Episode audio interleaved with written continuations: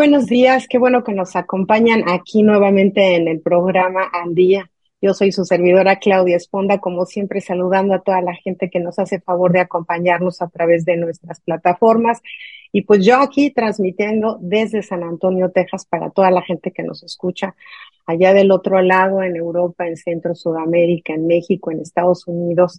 Y pues hoy vamos a tener un tema bien interesante. Seguramente eh, usted va a ¿lo oiré o no lo oiré? Yo le recomiendo que sí lo haga porque siendo hombre o mujer, es interesante hablar sobre la mujer y su sexualidad. Y a veces es un tema delicado, a veces es un tema que eh, quizá algunas mujeres evitan hablar de él por ciertas preconcepciones que tenemos, pero vamos a tener a alguien que se ha dedicado a hacer una investigación realmente profesional acerca del tema y del cual pues queremos traerla y hoy tuvimos el honor de que, nos acompañe para hablar sobre sobre su libro y sobre toda esta investigación que hizo acerca de este interesante tema. Así es que le doy la bienvenida a Adriana Fuentes, que nos acompaña el día de hoy. ¿Cómo estás, Adriana? Gracias por acompañarnos hoy en Al Día. Muy bien, Claudia, muchísimas gracias. Encantada de estar en tu, en tu programa, encantada de, conversar de este tema, como bien dijiste, tan interesante eh, y tan importante, ¿no? Pero bueno, ya vamos a entrar en, en, materia. Así es que es encantada desde Ciudad de México de estar contigo. Ya, muy, muy bien. Voy a presentarles este, brevemente a Adriana. Ella es especialista en marketing y publicidad, también en comunicación y relaciones públicas. Durante su carrera ha elaborado en diferentes temas sobre la mujer, se ha enfocado en varios temas que tienen que ver con la mujer, desde el aspecto de, la equidad salarial, de las oportunidades para el mundo laboral, desde la violencia de género, la educación y pues obviamente el tema que hoy nos concierne, que es la sexualidad. Incluso ha recibido varios premios y reconocimientos, tales como el otorgado por el Consejo Nacional de Mujeres Empresarias de México y el Premio Iberoamericano de Literatura. Cuenta con varios libros, muchos de ellos, yo creo que la mayoría enfocados a la mujer, pero el más reciente lleva un tema pues muy interesante y del cual vamos a desarrollar el día de hoy un poquito, ojalá fuera más ampliamente, pero vamos a tratar, porque en una hora es imposible tratar un tema tan amplio, pero bueno, vamos a tratar de abordar algo de de lo que viene contenido en este libro que se llama Las mujeres fuertes hablan de sexo. Y es algo que pues el tema ya, ya de hecho el título dices tú, a ver, ¿de qué se trata, no? Pero ya nos darás toda la información para cómo obtener tu libro y demás, este, Adriana, al final, para que la gente diga, bueno, a ver, quiero saber un poquito más de eso.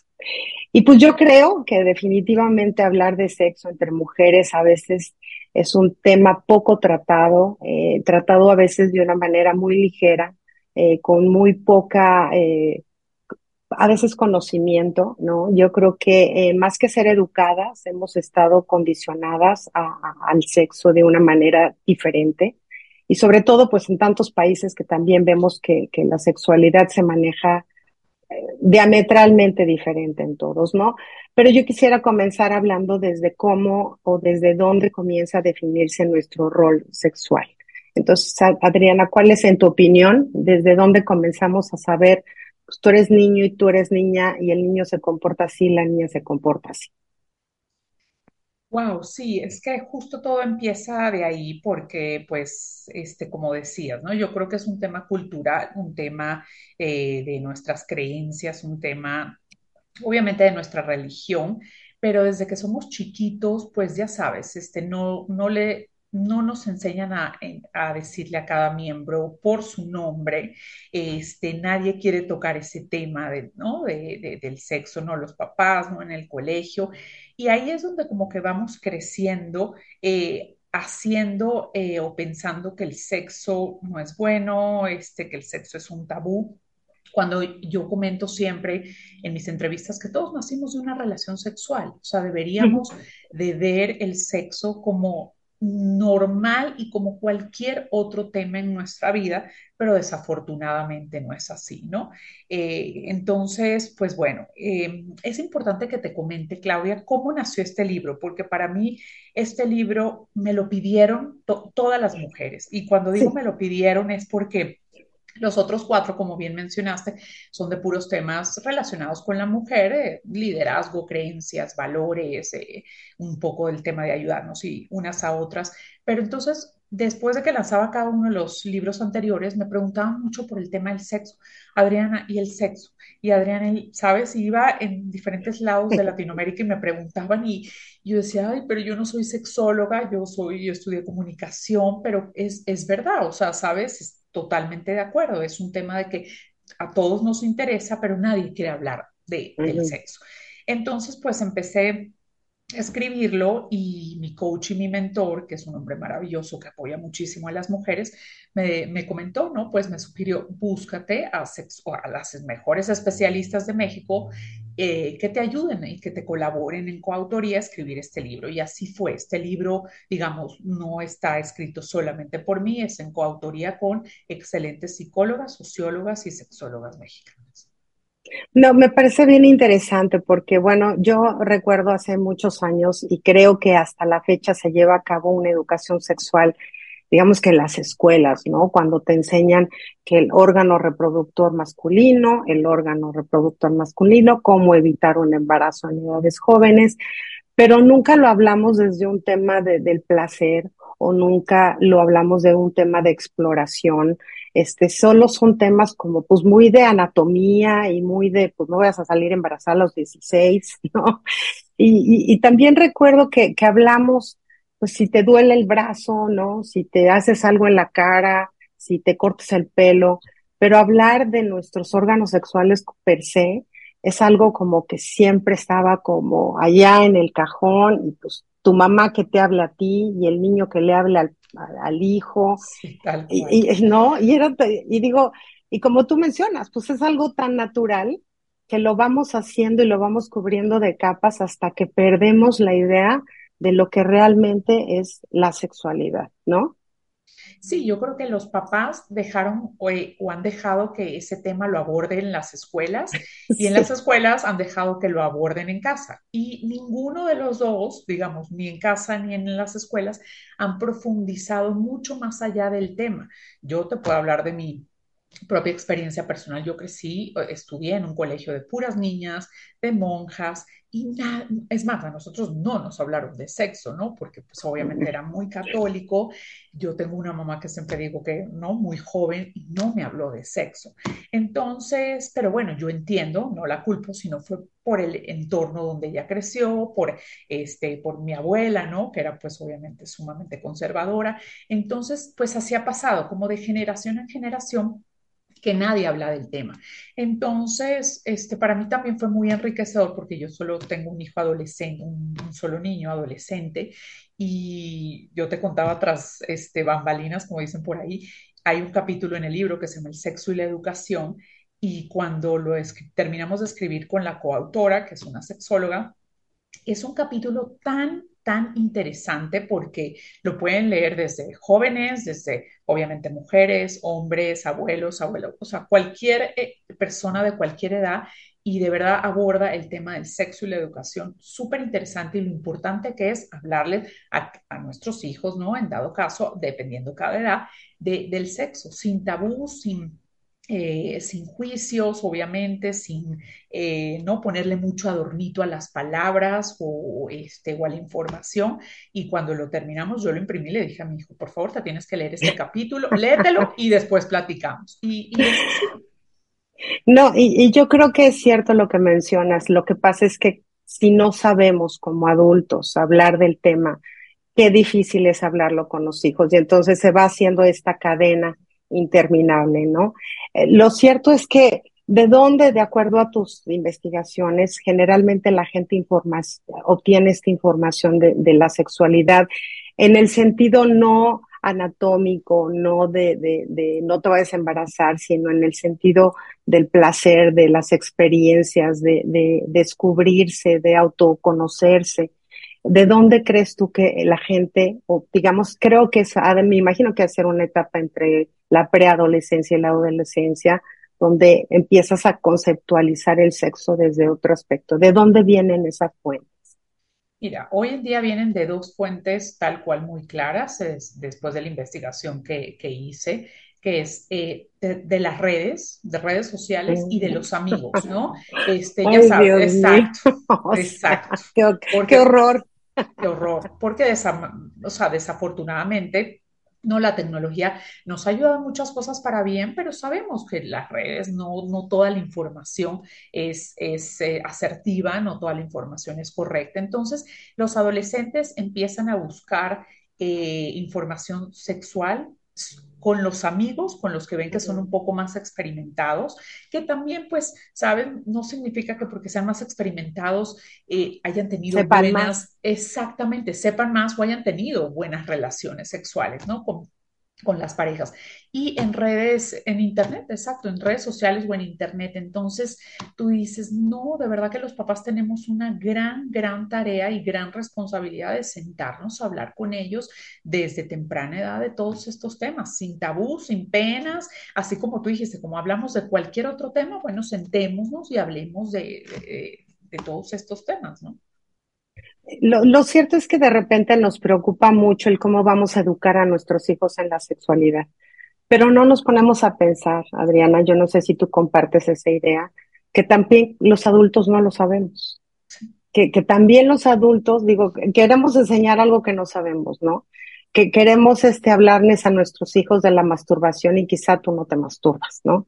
Queremos hablarles al hijo pues que del punto G y que de las zonas erógenas, y quizá tú misma no conoces tus zonas erógenas. Entonces, ¿cómo aprender como adultos? Vamos a dejar este tema de, cómo educar a los niños cuando podemos hablar de cómo educar a los adultos para empezar a hablar de las cosas por su nombre y de qué somos nosotros, qué nos hace sentir bien, qué nos gusta, qué sí, qué no, y todo eso. ¿Cómo, lo has explorado tú con, con los, las sexólogas y las terapeutas? ¿Qué te dice? Mira, justo hablaste un tema súper importante, lo que es el autoconocimiento, que claro que, que lo abordo en el libro, y la masturbación es autoconocimiento, pero crecimos pensando que la masturbación es mala.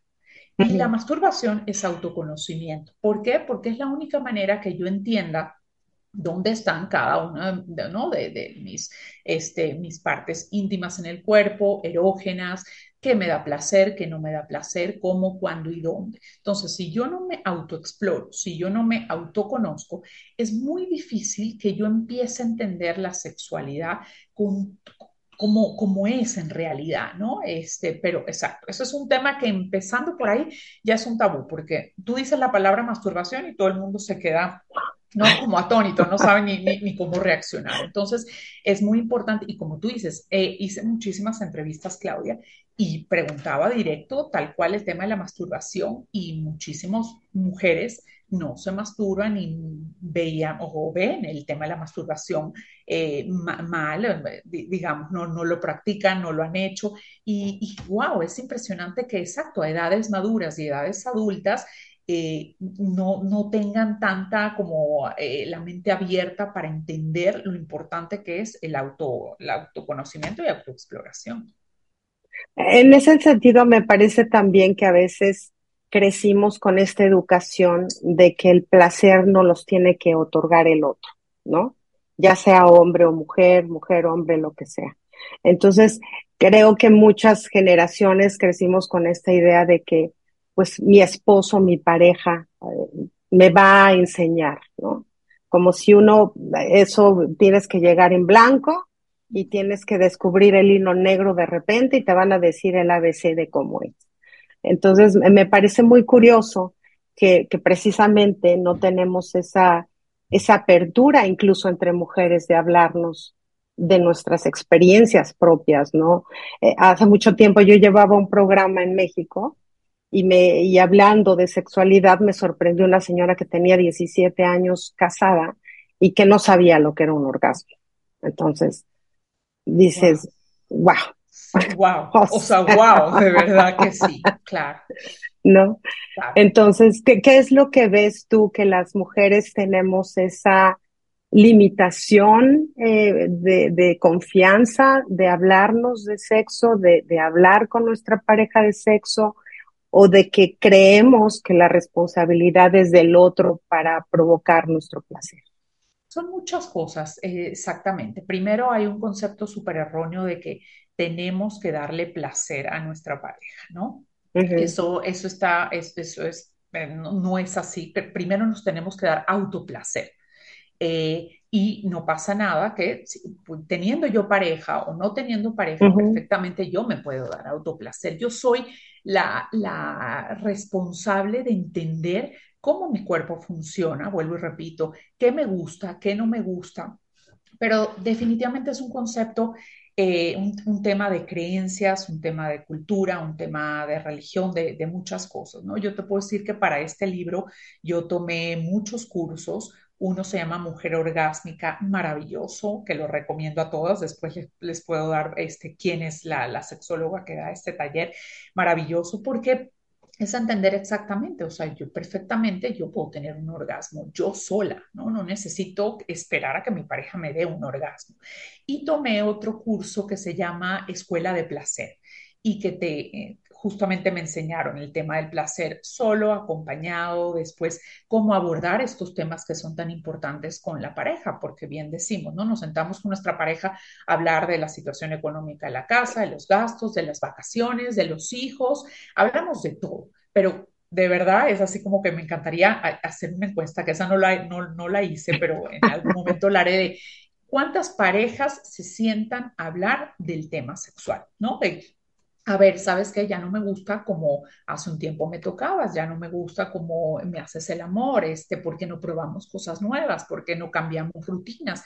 Y sería tan, tan eh, beneficioso y tan, eh, sabes, maravilloso para la pareja sentarse a hablar de este tema, pero nadie lo quiere abordar. Tiene que ver entonces con nuestras creencias, ¿no? Adriana. Sí, justamente, este, perdón que te interrumpa, hay un capítulo que se llama El sexo y las creencias y tal cual, o sea, que creímos con, e, crecimos con esas creencias, ¿no? De, de, de todo lo malo y negativo del sexo, pero hoy en día, como funciona el cerebro, es como una computadora, ¿no? Están esas creencias que nos las tenemos de, muchos años y nos, nos, han dicho que el sexo es malo, pero las podemos eliminar esas creencias y meterle como información nueva, Entonces, el cerebro funciona así, independientemente que estén en el subconsciente, eh, al cerebro pues le puedes meter información nueva. Entonces, creo que tenemos que tener la apertura eh, de justamente aprender en el tema del sexo muchas cosas maravillosas, o sea, vivir nuestra, nuestra sexualidad en pleno, este, darle un, un refrescamiento ¿no? a la sexualidad.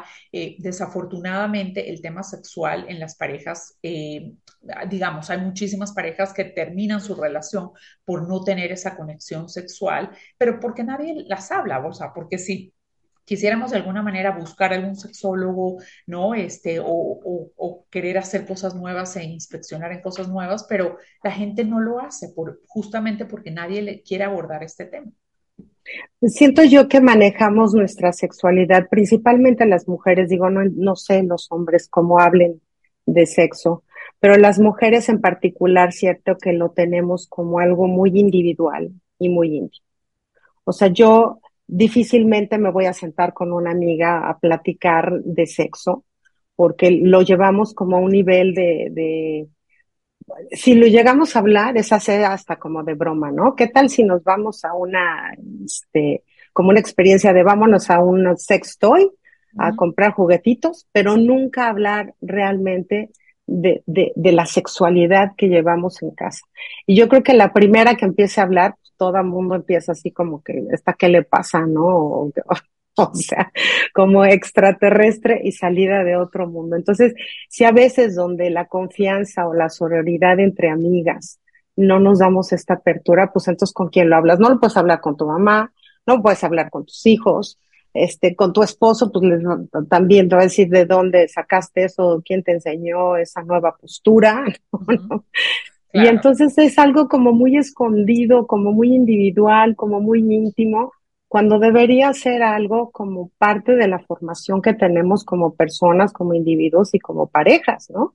Claro, pero es que podemos empezar con cosas pequeñas, con, con pequeñas acciones. O sea, eh, otro capítulo que abordo es el arte de la seducción y la seducción es súper interesante. O a ver, eh, ¿no? De mandarle mensajitos a mi pareja, este, de a lo mejor eh, comprar una ropa interior sexy, ¿no? Y este, y pues tratar de tener una noche diferente, este, digo, ¿no? Eh, hacer el amor en lugares diferentes, de posiciones diferentes, o sea, con pequeñas acciones le puedes dar como ese toque, ¿no? A tu relación sexual muy, muy diferente y automáticamente las cosas cambian, como que todo empieza, ¿no? A fluir de una manera mucho mejor. Ahora, el tema que decías de las amigas, pues, no, o sea, no debería de ser que no, no, no queramos hablar con nuestras amigas de sexo, porque tal cual, este, con nuestras amigas hablamos de prácticamente todo menos de sexo. Entonces, ¿por qué no hablar? Justamente decir, oye, ¿tú usas algún juguete sexual? Cuéntame,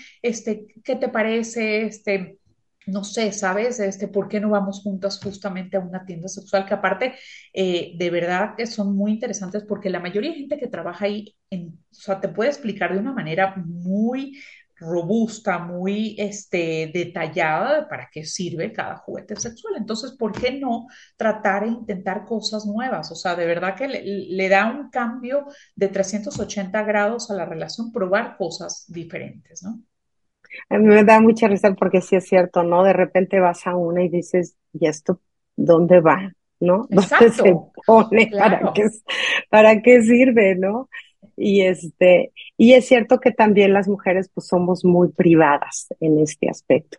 Ahora hablas también del tema que me parece muy importante y que a veces es fundamental, que es la relación con nuestra pareja, el hablar de sexo con nuestra pareja. Bien mencionas que hablamos pues de los gastos de la casa, de cómo se comportaron los hijos, dónde va a ser nuestras próximas vacaciones, este, y quizá hay parejas que pueden ser recientes y que son muy abiertas a hablar del tema, pero quizá hay parejas que tienen pues 15, 20, 25 años y que hay como una cierta rutina, o yo ya sé lo que te gusta, o, yo ya sé a qué horas, o yo ya sé cómo, y como que a veces nos estancamos y, y yo creo que las relaciones como intelectualmente como profesionalmente se desarrollan de manera diferente, también en la sexualidad debería hablarse, como tú mencionas, pues ya no me gusta así, ¿no? Ahora me gusta así. Pero somos como muy reacios a hacer esos cambios, porque pensamos que, pues ya tenemos 25, ya tenemos 20, ya tenemos 15, ya, ya para qué, ¿no? Sí, sabes que en, el libro hice eh, entrevistas a mujeres de 20, 30, 40, 50 y 60 años y esta pregunta eh, se las hice a todas tal cual, ¿no?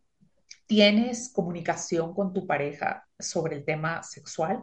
Y la mayoría, Claudia, me dijeron que no. Fue muy mm, triste porque lo que tú dices, este, no, pero ¿qué va a pensar mi pareja? Pero entonces va a pensar que, ¿no? Que, pues, o sea, ¿de dónde, no? Porque la mayoría, pues, que tiene a lo mejor ya unos cuantos años con una relación, van, que nunca ha hablado del tema, pues, o sea, les da como que mucho miedo abordar de cómo voy a hablar ahora de este tema. Van a pensar que pues, si tengo otro, este, de dónde salió. Entonces, sí hay un, es como un bloqueo de no, no, ¿cómo voy a hablar del tema eh, sexual con mi pareja? Y la comunicación es lo más importante. Sabemos que es una de las bases principales en cualquier tipo de relación, es la comunicación. Entonces, ¿por qué no voy a hablar con mi pareja de la comunicación? Hoy en día hay muchísimos talleres que vale la pena este, hacer. Eh, las mismas sexólogas, ¿no? Dan talleres en pareja. Y yo creo que es importante que la pareja se tome el tiempo. Eh, para decir, vamos, o sea, no es porque necesariamente no tengamos algún problema, sino justamente para empezar a ver el sexo de una manera diferente, para probar cosas diferentes. Y, de verdad que creo que, o lo, que yo siempre aconsejo es que lo intenten aunque sea una vez. Y seguramente van a ver que su relación va a cambiar, pero no del cielo a la tierra. Entonces, ahora, no todas lo que me decían es que no, mi pareja es también muy, cerrada con, exacto, muy cerrada con este tema, o sea, siempre como existe ese miedo de qué va a decir la pareja, pero creo que es importantísimo pues quitarse este, esos miedos y, y hacerlo, dar ese primer pasito y hacerlo. ¿Cómo lo sugieres? O sea, antes de, después de, un día en la mañana, un domingo en la tarde. Mira, yo, yo justo, qué buena pregunta. No suena como muy padre de habla con tu pareja y todo, pero que le dices, oye, ¿qué vas a hacer este ahorita? nos echamos un cafecito y déjame te cuento limeña o cómo le haces. No, mira, yo siempre cuento que tal cual como si fuera un special day, ¿no? Una, una cita especial. Obviamente los que tienen hijos, pues que no estén los hijos en casa o que si pueden salir, este, que salgan o si en casa también pudiera funcionar, pero ya sabes, sacar una botellita de vino, este, unas velitas, estar solos en casa o irse a algún lugar, pues, este, obviamente privado, y que eh, única y exclusivamente se hable de eso. O sea, que la mujer va a tener que tomar la iniciativa, pero decir, ¿sabes qué? Vamos a cenar hoy en casa, este, un fondue, algo romántico, algo especial, o llevarlo tal cual a algún lugar especial, y vamos a hablar de este tema.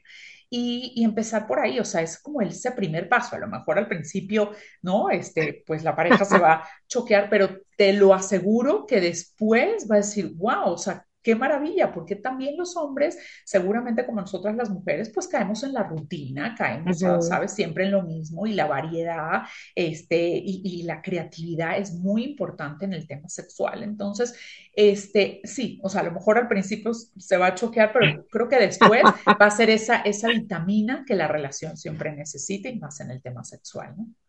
Pues si no vino dos tequilas, dale antes para que se relaje el señor, ¿no?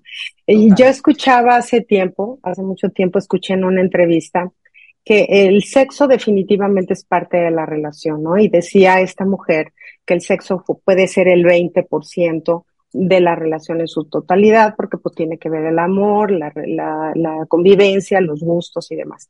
Pero decía que cuando el 10% que, que esa sexualidad no está manejada de una manera agradable, placentera, entendible, entonces se vuelve el 80% de los problemas de la pareja. Porque entonces viene mucho la frustración, este, el de que pues todo el mundo ande buscando para otro lado, ¿no? Lo que no encuentra en casa. Y yo creo que como tú bien dices, son cosas que pueden trabajarse desde la raíz, que es finalmente la comunicación. Y es muy triste escuchar a parejas que dicen, Ay, mira, yo ya finjo con tal y ya digo, bueno, ¿cuánto se tarda? O sea, bueno, ya, ok, bueno, ya buenas noches, sí. Ya cumplí, ¿no? Y nos olvidamos de que, pues, es una, es un momento de intimidad, es un momento de, de conexión, no es como tomarte un café o sacar a pasear al perro, ¿no? Yo creo que, que la relación sexual entre pareja es algo mucho más profundo e íntimo. ¿Tú qué opinas? Totalmente, yo le daría un porcentaje mucho mayor definitivamente, o sea, ¿no? Eh, la comunicación, estabilidad, la economía, o sea, hay, digamos, pilares importantes en, las relaciones, pero el sexo sí le daría un, pilar, eh, un porcentaje mucho mayor y sobre todo las relaciones que ya tienen mucho tiempo juntas, es, es muy fácil caer en la rutina. Es muy fácil caer en el aburrimiento y es muy fácil decir, no, pues ya, ya que, ¿no? Entonces, ¿por qué? O sea, ¿por qué dejar que eso suceda? ¿Por qué no darle ese cambio, ese giro, ese, eh, ese, ese, picante, ¿no? A la relación, porque pues seguramente cuando la relación empezó, este, empezó obviamente con una relación sexual, ¿no? Activa, este, ya sabes, el enamoramiento, las palabras lindas, o sea, todo, todo, todos empezamos por ahí cuando tenemos una relación. Entonces, ¿por qué dejar que el tiempo eh, y las responsabilidades y el estrés y el trabajo, caiga la relación en una rutina. Creo que hay que darle, hay que tener muchísimo cuidado, no hay que dejar que pase. Y si pasa, que puede pasar, pues entonces dedicarnos y sacar un tiempo para justamente darle este, ese toque especial o ese, ¿sabes? Sí, eh, a, la relación y, hacer que cambie, ¿por qué no? Y, y, hasta hacerlo divertido, ¿no? Digo, pues, no sé, atreverse a cosas que uno dice, lo haría o no lo haría, porque yo creo que en ese aspecto, digo, no hay nada escrito, ¿no? O sea, los, los gustos, los placeres, las maneras de satisfacerse pueden ser, pues yo creo que infinitas, ¿no? Dependiendo de, de cada, de cada pareja o de cada persona. pero también cuando aprender, y me refiero a esta exploración nueva con tu pareja, a poner límites o a decir no, o, o a no sentir que porque dices no, entonces seguramente va a ir a buscarlo a otro lado. ¿Cómo, cómo combinas esta, estas cuestiones de gustos y placeres y exploraciones y maneras de demostrar amor? Sí, no, y sabes que, este, como, como mencionaste ahorita, es muy difícil el tema de que cuántas mujeres hay que tienen eh, no tiempo con su pareja y a lo mejor no les gusta cómo las tocan o no les gusta este, no, el, tema de la penetración o no tienen orgasmo y no hablan, se quedan calladas, o sea, no dicen nada. Entonces, wow, eso es súper triste porque de verdad cuando aprendemos a tener y a vivir una sexualidad plena, o sea, es tan, tan lindo, tan beneficioso, tan eh, nutritivo, porque ya sabes que, bueno, obviamente un buen sexo es como, ¿no? Mente, cuerpo y alma, o sea, al final todo está conectado. Y el sexo tiene muchísimos beneficios, definitivamente, ¿no? Al, al, cuerpo humano y a la mente. Entonces, pues, pues sí, o sea, yo creo que hay que eh, tomar ese primer paso, hay que levantar la mano y decir, sí, definitivamente mi relación necesita un cambio, este, buscar un especialista, por supuesto, y si no, eh, porque también hay muchos temas con, con, buscar algún sexólogo especialista, pues entonces yo tomar la iniciativa y decir, sabes qué, hacer esta, esta reunión con mi pareja, hablar del tema o empezar yo poco a poco con el arte de la seducción, que eso siempre es muy, este, eh, funciona muy bien, digamos, ¿no? Y, darle nada, atreverse y darle un giro totalmente a la relación es muy importante. Y en las limitaciones, Adriana, también tan claro, ¿no? Sí, o sea, como tú dices, cada pareja es totalmente distinta. Hay algunas que son mucho más eh, arriesgadas, que les gusta explorar mucho más cosas. Eh, y, nadie debe juzgar. Cada pareja vive la sexualidad como más le parezca, ¿no? De la manera obviamente responsable, pero este, sí, o sea, creo que cada pareja es muy diferente, debe vivir la sexualidad diferente, siempre y cuando los dos están estén de acuerdo en lo que están haciendo y en lo que están probando. Y las mujeres también eso, porque este, muchas veces nos da miedo o pena o nos angustia el tema de este de que no nos gusta no muchas cosas de nuestra pareja y vale la pena pues decirlo y hablarlo y decir mm, no es por ahí este vamos a, a probar cosas nuevas entonces pero sí las limitaciones las pone cada pareja. Y también hablar de las fantasías no igual las fantasías no se llevan tal cual al límite pero igual puede haber algunas maneras de explorarlas de una manera que pues ninguno se siente afectado, porque también, repito, es como si a ti te gusta el pollo y a mí me gusta el pescado, y bueno, pongámonos de acuerdo, bueno, igual hacemos un, algo intermedio, ¿no? Pero yo creo que hablar también de las fantasías sin tener esos prejuicios de qué va a pensar de mí, ¿no? Sobre todo cuando ya hay parejas que tienen tiempo o que incluso son nuevas y que pueden atreverse a hablar de eso, pues puedes atreverte a hablar de cualquier cosa, ¿no? Yo creo que con quien estás es con quien puedes hablar de cualquier cosa, ¿no? Justo las fantasías es un tema de, la seducción también, porque todos tenemos fantasías y, eso es sano, es parte de, ¿no? Como un niño con un juguete nuevo, o sea, claro que sí, ¿por qué no? Y este, está padre decirle, ¿no? A tu pareja, mira, tengo esta fantasía, este, no sé, cualquier cosa, disfraz, vamos a hacerlo este, de esta manera, ¿por qué no compramos, ¿no? Exacto, varios juguetes y vamos probando, este, qué tal nos gusta, si nos gusta o no, pero si no lo pruebas, si no lo haces, no vas a saber de verdad si, este, si te gusta o no. Entonces, el tema de las fantasías es súper importante y, y, las sexólogas o las especialistas, este, cuando hacíamos nuestro brainstorming, nos decían, las fantasías nunca se deben de dejar, o sea, siempre debemos estar buscando una fantasía nueva, porque eso va a ser lo que de alguna manera no le dé como esa, esa, esa chispa a la relación. Ahora déjame preguntarte, ¿no? Yo no sé si eh, estoy equivocado o no, pero las mujeres relacionamos mucho la relación sexual o hacer el amor con nuestras emociones, ¿no? Y, se dice mucho que para los varones, pues puede ser un alto, un acto fortuito, ¿no? Ellos pueden ir a una convención, tener una relación sexual y siguen amando a su mujer este, entrañablemente, pero para las mujeres es más emocional y es, tienes que estar enamorada y dentro de todo lo que has investigado, ¿qué tan cierto o falso es esto? Es cierto, es totalmente cierto. Las mujeres eh, estamos conectadas al 100% con nuestras emociones y sexo y emociones es como que van de la mano totalmente, ¿no?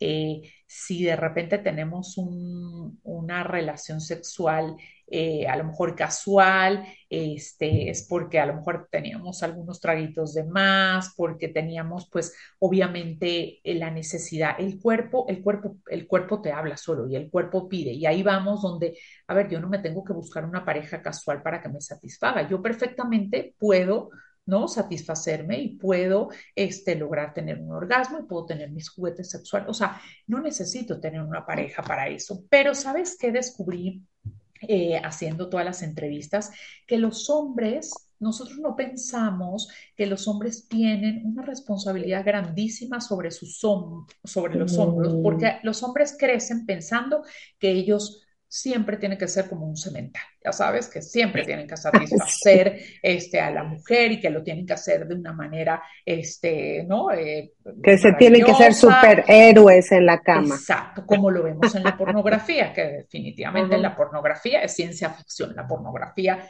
no es, no es lo, que, lo, lo, que vemos, ¿no? Este, y eso es un tema que también abordo y también lo he hablado con mi hijo por este, porque seguramente los adolescentes, ¿no? Pues siempre este, buscan un poco en el tema de la pornografía. Entonces, así así crecen los hombres, pensando que lo tienen que hacer bien. Y, y no necesariamente, pero también por el tema cultural, religión, etcétera, yo creo que a los hombres les hace falta muchísima educación sexual, muchísimas de que a ver, si hoy no tienes ganas, pues no tienes ganas, no lo hagas nada más porque tienes que satisfacer, ¿no? A tu pareja porque a lo mejor no lo vas a lograr, entonces, este, o a lo mejor necesitas algún tipo de ayuda, pues es válido, o sea, pero de verdad que sí, o sea, a veces digo, pobres hombres, porque también crecen con esa grandísima responsabilidad y, y, nadie, nadie les habla de este tema. Y no creo que ellos entre sus amigos hablen de estos temas a profundidad, como dices, a lo mejor en albur o a lo mejor no, este, pero, pero sí, o sea, y, hay muchos tabús con, con, este tema. Me parece que, que es regresar al tema inicial de este rol social o sexual que tenemos, ¿no? Porque los crecemos con que la idea que los varones son los los cavernícolas que sustentan, que son los poderosos, que son los que dan placer, y las mujeres pues somos las que cuidamos a los hijos, las que atendemos el hogar, somos la unión, pero también somos la sumisión, ¿no? En la cama.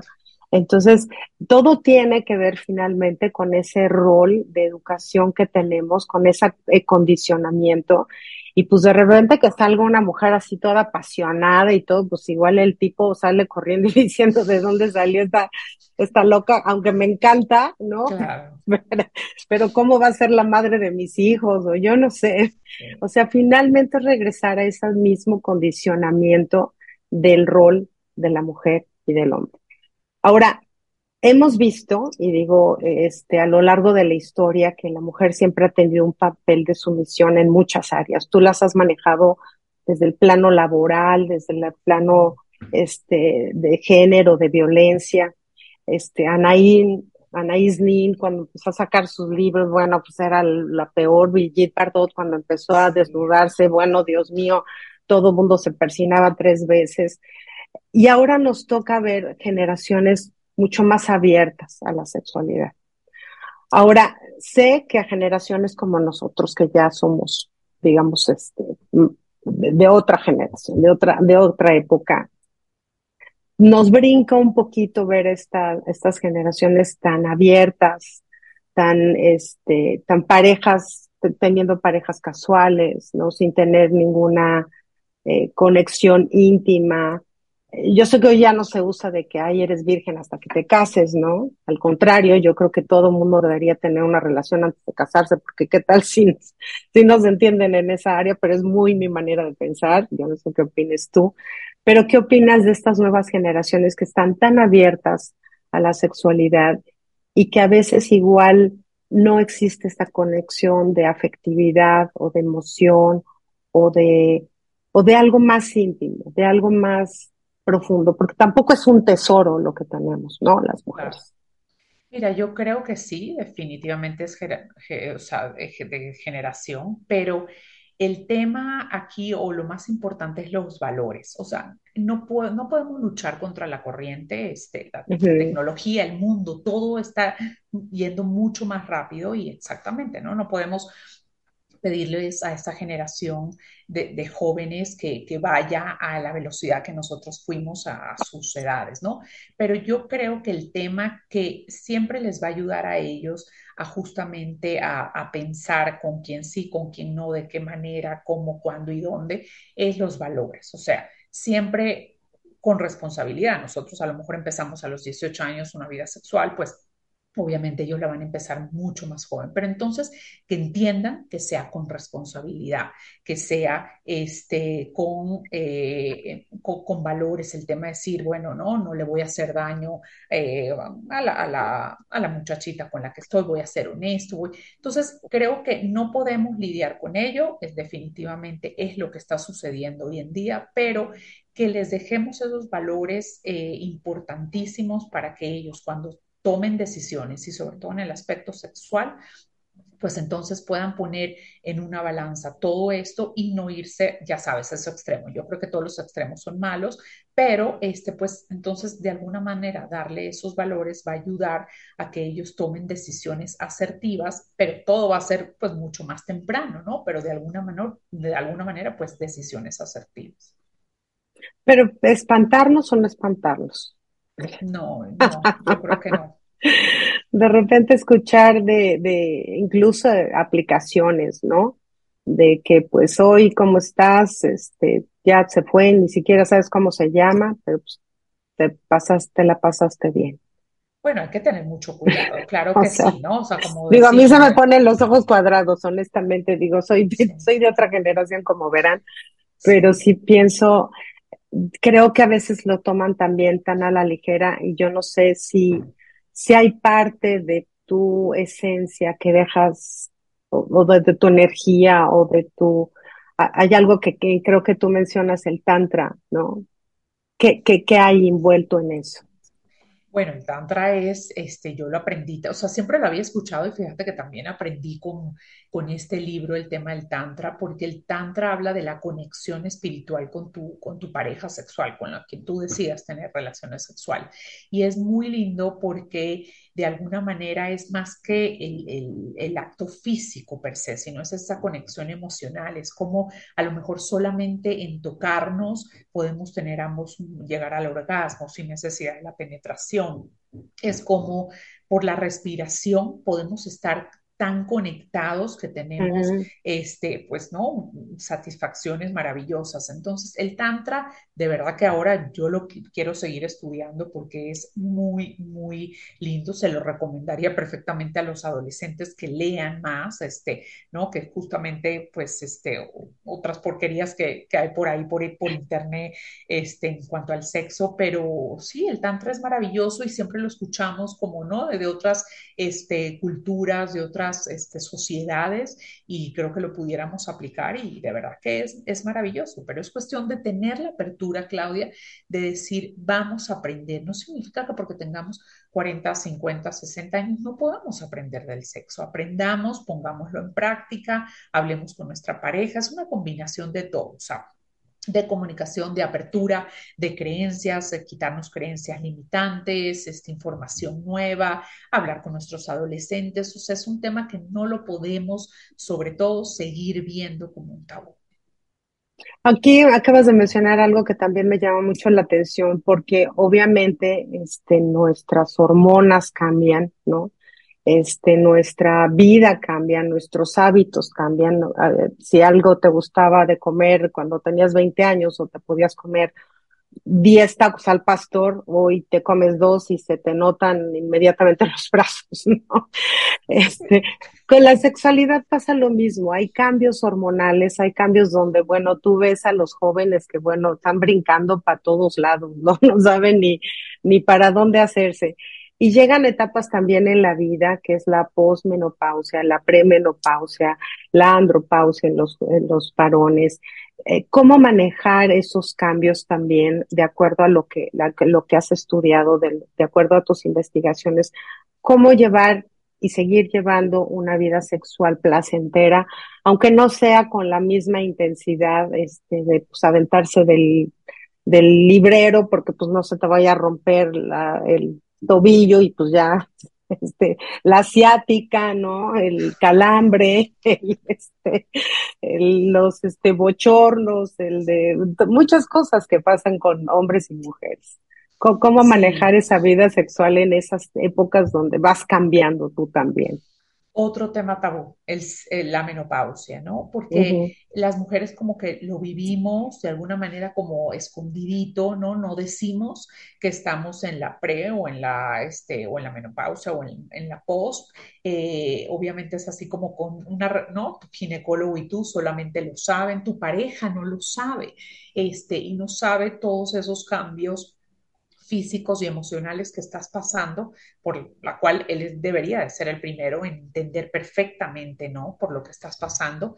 Pero entonces la mayoría de gente piensa que en la menopausia ya es como que, bueno, ya la mujer llegó, ¿no? Este, o sea, pues ya se te acabó el 20. Y todo lo contrario, en este capítulo de la menopausia, en este libro, este es divino porque justamente dice, es el momento para que vivas tu sexualidad al 100%, porque no vas, tienes el riesgo de caer embarazada, ya eres una mujer madura que seguramente tienes experiencias, eh, varias experiencias sexuales, entonces perfectamente ya sabes que te gusta, que no, entonces, ¿por qué no vivir la sexualidad, no? En pleno, vivir la sexualidad perfectamente este, de una manera abierta. Si te soy sincera, son las mujeres que están un poco más abiertas a probar juguetes sexuales, eh, probar muchas cosas, porque es exacto, porque por lo menos las que están ¿no? solas, porque es tener que tener una pareja para poder tener ¿no? un orgasmo o, o este, satisfacción sexual. Entonces,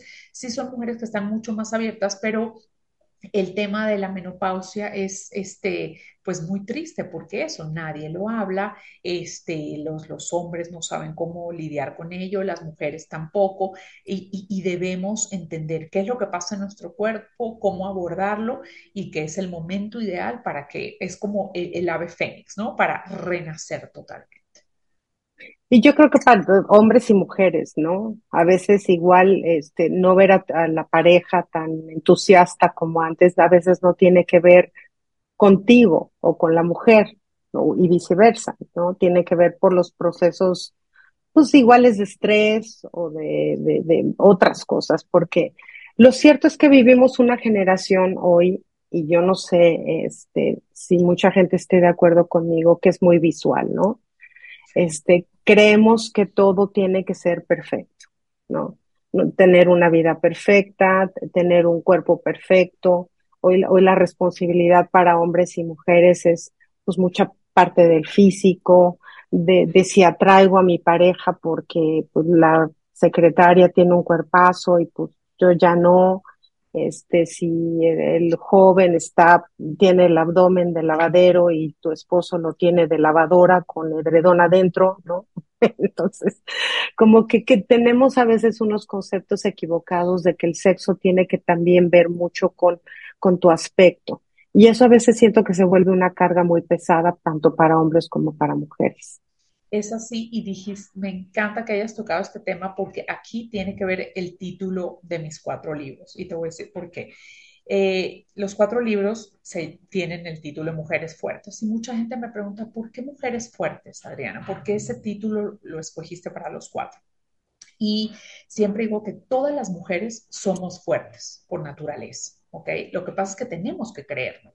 O sea, muchas no se sienten exacto débiles, sumisas, este necesito de un hombre, necesito. No, todas las mujeres tenemos esa fortaleza interna que nos mueve, nos motiva, nos hace luchar. Ahora, con el tema del sexo, es así también hay que sentirnos sexy. No importa que tengamos, ya sabes, nuestro, este, nuestra llantita, que no tengamos ese cuerpo perfecto, este, que a lo mejor no eh, quisiéramos, o a lo mejor el cuerpo que tuvimos a los 20. Siéntete sexy. ¿Por qué no te vas a sentir sexy aunque tengas 40, 50 años y pues ya no tengas un cuerpo no esté lindo? Pero todo es cuestión de actitud. O sea, eh, cómprate esa lencería sexy, seduce a tu pareja, porque no, o sea, no tenemos que llegar, como tú dices, a, ese, a esa responsabilidad que si bien la sociedad, los medios, la televisión, sabes, nos enseña de que no, pues es que no, ya no voy a seducir a mi marido porque este, pues estoy pasadita de kilos o porque entonces ya se me cayeron un poco los senos. O,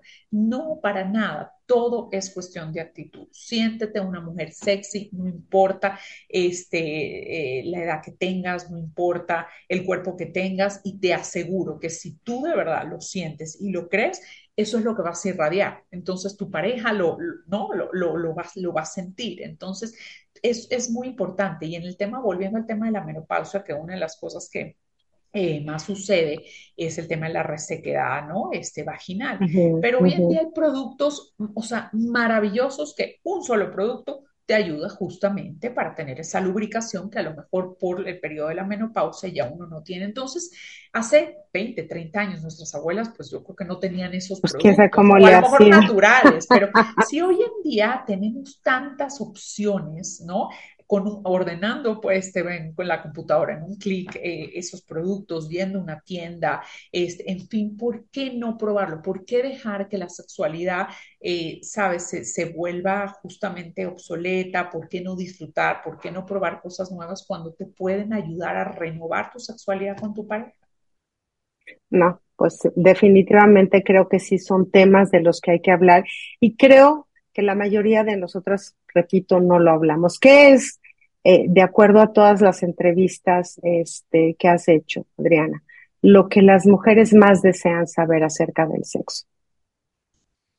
Eh, el tema del placer, de, de, cómo eh, recibir placer exactamente, ¿no? Como les gusta a ellas, cómo dar placer, o sea, que sea un intercambio de placer como mucho más que el, acto sexual per se o nada más la penetración, sino decir, o sea, sabes, ven, la mayoría de mujeres ven el sexo más que la penetración, es el, ya sabes, el coqueteo, es las palabras lindas, es las caricias, es el pres, eh, pero justamente eso es como lo que ellas quisieran, pero desafortunadamente no siempre lo tienen o no siempre lo viven. Entonces sí están la mayoría de mujeres como muy deseadas de aprender muchas cosas, pero no saben ni por dónde empezar. Pues yo creo que aquí vamos a tener una guía con tu libro. Fíjate que yo este, también en alguna ocasión em, eh, eh, escuché que el sexo en la mujer empieza en, en la cabeza. Y me, me remití a ver una frase que tienes en tu libro, que aquí la voy a leer textual porque no quise equivocarme, que decía que para las mujeres el mejor afrodisíaco son las palabras. El punto G está en los oídos y el que busque más abajo está perdiendo el tiempo, que es una frase de Isabel Allende. Me encantó esa frase porque definitivamente a veces pensamos que nuestro que nuestra sexualidad, que nuestro placer está en nuestros órganos reproductores. Y a veces está en esa mirada sexy, ¿no?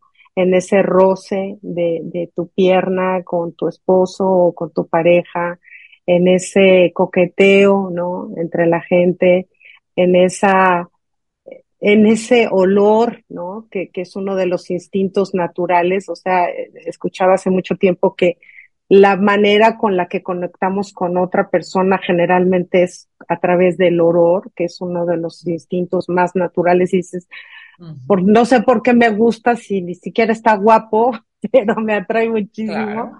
Entonces, aprender a, a, descubrir esas cosas pequeñitas que las sabemos, pero que las hemos dejado ir pasando, ¿no?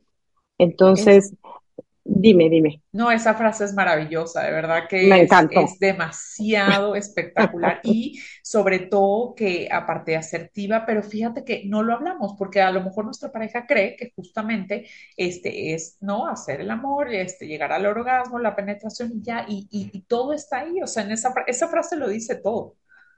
Sí, la, la leí y dije, no, la tengo que repetir porque nunca la había oído tan clara y yo creo que es totalmente cierta.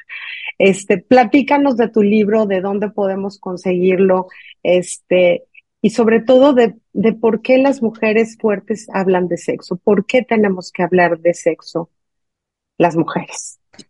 Porque tenemos que empezar eh, justamente a cambiar nuestra manera de pensar, cambiar esas creencias, cambiar eh, nuestra cultura, primero para vivir una sexualidad plena. Cuando ya aprendamos a vivir esa sexualidad plena, que estoy segura que quienes lean el libro va a haber un antes y un después, este, eh, desde cómo ven ¿no? El, el, tema del sexo hasta cómo lo van a explorar y sobre todo que, que, nos quitemos esos temas de tabús, de que no podemos disfrutar el sexo, que el sexo es solamente a lo mejor para, ¿no? Este, procrear o para dar satisfacción a nuestras, a nuestras parejas. Así es que, pues, de verdad que, que, ya he tenido algunas personas que lo han leído porque ya está a la venta en Amazon México y en Amazon Estados Unidos. Espero que pronto esté en otras librerías aquí en Ciudad de México porque justo hago el lanzamiento este 8, el jueves, el 8 de diciembre, hago el lanzamiento oficial de, este libro. Eh, así es que, pues, nada, eh, tengamos sobre todo la apertura, la apertura de no importa la edad que tengamos, aprender cosas nuevas, pero ojo Nada hacemos con aprender si no ponemos en práctica. Entonces, lo que lean, seguramente van a aprender cosas nuevas, pero pónganlo en práctica, arriesguense y eso va a ser la única manera de que le den a su sexualidad un giro de 360 grados. Pues yo quiero felicitarte, porque sí creo que eres una mujer valiente. Eh, este, hablar de estos temas, hablarlos libremente, darte la tarea de investigar, hacer algo profesional y darnos la apertura a muchas personas que seguramente que nos estén escuchando, tanto hombres como mujeres, de ser más abiertos sobre este tema. Pues la verdad es que no todo mundo se atreve y hacerlo, la verdad es que es una labor loable que yo aplaudo, aplaudo a mujeres como tú que tienen esa entereza y que dicen, pues lo voy a hacer y digan lo que digan. Y lo voy a hablar, y lo voy a hablar fuerte para que se oiga donde sea que tenga que escucharse. Y sabes que quiero que lo lean hombres también. Es importante uh -huh. que no por el título que piensen las mujeres fuertes hablan de sexo solo para mujeres. Me encantaría que lo lean muchos hombres, me encantaría que las mujeres que lo compren se lo den también a sus parejas para que lo lean y como digo, se lo puedes dar hasta tu hijo adolescente para que lo lea, ¿por qué no? Entonces es muy importante que también los hombres, espero que muchos hombres lo compren, muchos hombres lo lean y, me cuenten qué tal, porque creo fielmente en que si tenemos una sexualidad plena, nuestra relación con nuestra pareja va a cambiar eh, para mejor 100%. Bueno, pues te agradezco muchísimo, muchísimo de veras, Adriana, que hayas estado esta mañana con nosotros. Eh, te deseo mucho éxito en tus otros libros, en el este que, que está ya calientito y en todos los que vengan, porque todo lo que tenga que ver con mujer, pues tiene que ver con todos, ¿no? Tiene que ver con nuestras madres, con nuestras hermanas, claro. con nosotras, con nuestras hijas. Entonces yo creo que es un tema que siempre nos incumbe a todos y estamos hoy en una apertura hacer más fuerte la voz de las mujeres y a expresarnos y a manifestar lo que sentimos, lo que pensamos y lo que deseamos. Así es que te aplaudo y te agradezco muchísimo que hayas dado esta, esta entrevista para nosotros. Ay, gracias, gracias a ti por el espacio, este, por la oportunidad y pues sí, este, ya sé que tienes el libro, que estás justamente leyéndolo. Ya. Por favor, sí. cuando te lo termines me tienes que comentar qué te pareció, porque eso es súper importante. Para mí no es las ventas de libros, sino lo, las mujeres que definitivamente le, les cambia cada uno de mis libros, ¿no? Su vida. Así es que eso es lo que yo quiero. Gracias por la oportunidad y por supuesto seguimos en contacto para seguir hablando de mujeres fuertes. Por supuesto. Y muchísimas gracias a todos ustedes por, como siempre, acompañarme en el programa al día. Espero que este tema, pues sí, lo hayan escuchado hasta el final y si pueden compartirlo mejor, ¿no? Ahora sí que como dicen, híjole, ¿qué crees? Ahí te lo dejo de tarea. Exacto. Así es que un beso para todos. Nos vemos en el próximo programa de Al Día. Yo soy Claudia Esponda. Un beso, un cariño y nos vemos pronto. Bye bye. Chao, chao.